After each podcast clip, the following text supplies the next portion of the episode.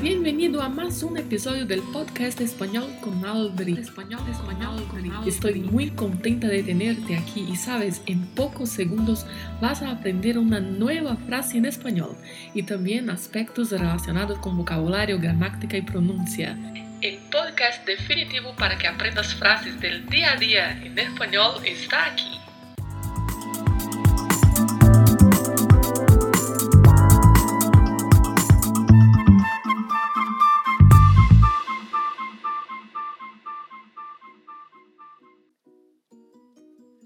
Olá, buenos dias, buenas tardes, buenas noches. Aqui estamos em mais um lunes. Você está em uma lanchonete e pede sanduíches e faz a seguinte pergunta: Puedes añadir um pouco mais de mantequilla? Esta é a frase que vamos aprender hoje. Antes de mais nada, eu gostaria de justificar àqueles ouvintes assíduos do podcast o motivo de não termos tido um episódio a semana passada eu passei por um processo de gripe e fiquei impossibilitada de falar. E aí, como não tinha nenhum episódio gravado previamente, neste dia eu não pude gravar. E por conta disso, a semana passada não tivemos a publicação do episódio da segunda-feira, 6 de junho. Mas já estou quase 100%. A voz ainda não está tão legal, mas já estou bastante recuperada e aqui estamos com o episódio desta semana. Hoje é 13 de junho, hoje é 13 de junho, é para mim um dia muito especial, porque hoje é o dia do aniversário do meu pai e hoje ele completa 70 anos, então eu estou muito feliz no dia de hoje por tê-lo aqui comigo e por vê-lo chegar a esta idade. Mas vamos lá a nossa frase. Você gosta de sanduíches? Que ingredientes você costuma usar para fazer sanduíches? Eu conto para você que não tem sido um hábito alimentar meu comer sanduíches, como muito esporadicamente. E tem um tipo de sanduíche que eu gosto muito. A primeira vez que comi foi na Argentina, em 2011. Ele é feito com presunto e queijo. Em espanhol, nós falamos jamón para presunto e queso, queso para queijo. E utiliza um pão semelhante a um pão de forma, um pão de sanduíche, pan, como dizemos em espanhol. Em português, nós conhecemos como misto quente, né? A mistura do pão com queijo, com presunto. Mas na Argentina são conhecidos como carlitos. Carlitos. E tem um sabor diferente dos mistos que comemos aqui no Brasil. Acredito que alguns dos carlitos têm um sabor diferente pelo uso de algum tipo diferente de manteiga. Em espanhol falamos mantequilla, mantequilla ou manteca também pode ser. Vejamos então que palavras aprendemos aqui até agora. Carlitos, que é o nome dado para o misto. Atenção para a pronúncia porque tem um R com vibrato, Carlitos. Dos ingredientes, nós vamos ter o pan, que é o pão, pan, escrito com a letra N no final e pronunciamos bem claramente, pan. Outro ingrediente ainda, o presunto, que em espanhol é jamón. E esta palavra jamón é escrita com a letra J. Por isso esse som vindo da garganta, escrito com J, né, com a letra J. Então pronunciamos jamón. Queso, queso, que é o queijo, Atenção também para a pronúncia, porque é escrito com a letra S e o S entre duas vogais em espanhol permanece com o som de S. Então não vamos pronunciar queso, não, é queso, queso.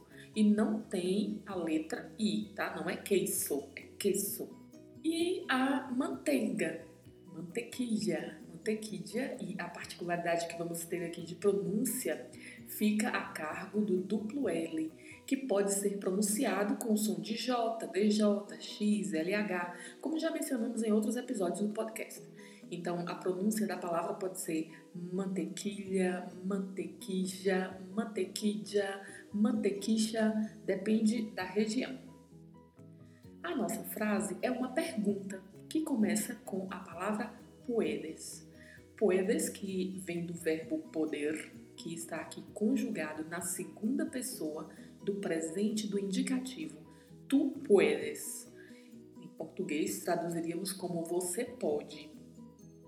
O verbo que vem na sequência, na frase, é o verbo añadir, que é um verbo de terceira conjugação, que aqui está no infinitivo e significa adicionar, acrescentar. Também pode se utilizar um outro verbo em espanhol, que é muito comum, que é agregar. Também pode ser utilizado com o significado de acrescentar e adicionar. Mas aqui nesta frase eu utilizei o verbo añadir Muita atenção para a pronúncia, porque temos uma letra N com tio em cima, a letra N em espanhol, que é pronunciada com o som do NH do nosso português. E ainda temos o DI, porque não temos a pronúncia DI né, no espanhol, então temos que falar DI e tem o R com vibrato no final. Então a palavra é añadir. Añadir. É assim que se pronuncia o verbo. Na sequência, temos um artigo indefinido, que significa um. Depois temos dois advérbios, pouco e mas. Pouco, que é um advérbio de quantidade, que significa pouco. Atenção, porque não tem letra U, tá? É pouco mesmo que se fala. E mas, que é outro advérbio de quantidade, que significa mais. Lembrando que em espanhol este mas é acentuado. Temos na sequência o de, que é a preposição de, e a última palavra, que já mencionamos anteriormente, que é mantequilha.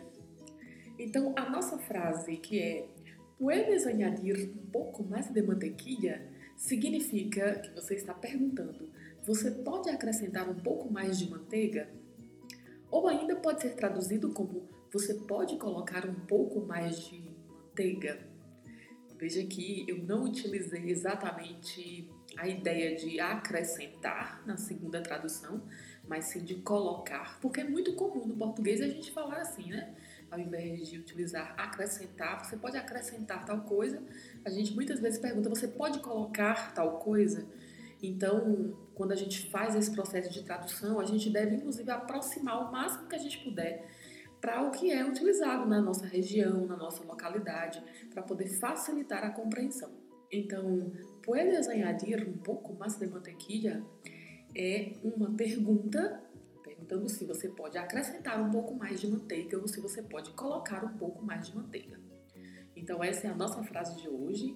E agora que vocês já conhecem em espanhol os ingredientes de um sanduíche, aqui especialmente dos Carlitos, e como pedir para acrescentar mais manteiga ao seu sanduíche, então treine bastante. Repita aí as palavras para aprender e aproveite para visitar o meu Instagram. Eu vou deixar lá, inclusive, uma foto dos Carlitos.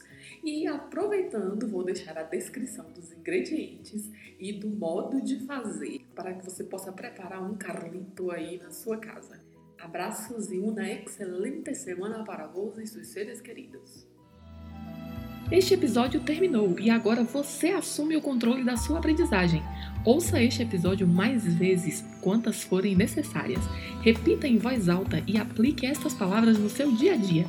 Não se esqueça de se inscrever para receber esta dose semanal de espanhol. Nos vemos próximo lunes.